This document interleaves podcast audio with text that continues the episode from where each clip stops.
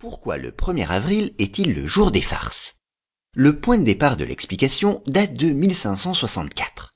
Le roi Charles IX décida cette année-là de changer la date du passage d'une année à l'autre. Fini le 1er avril, désormais le roi, par l'édit de Roussillon, a décidé que l'on passerait à l'année suivante le 1er janvier. Jusqu'alors donc on changeait d'année le 1er avril ou bien entre le 25 mars et le 1er avril. Plus tard, le pape Grégoire XIII reprit cette mesure.